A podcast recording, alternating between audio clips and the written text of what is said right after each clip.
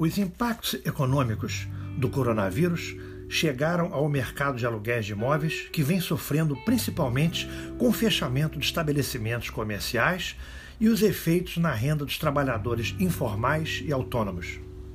Administradoras já notaram um aumento na busca por negociação por parte dos inquilinos, para tentar desconto e até suspensão do pagamento dos aluguéis nos próximos meses.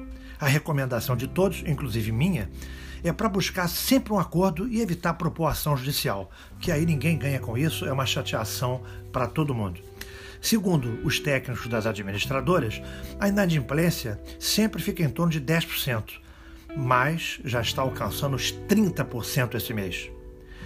Segundo eles próprios, proprietários estão interessados em negociar e é o que eu digo sempre: vamos todos tentar negociar, porque nós estamos vivendo uma crise brabíssima que vai afetar não só o mercado imobiliário, mas todos os segmentos da economia brasileira. É preciso tranquilidade, é preciso paz, é preciso harmonia e é preciso entendimento para nós superarmos este momento.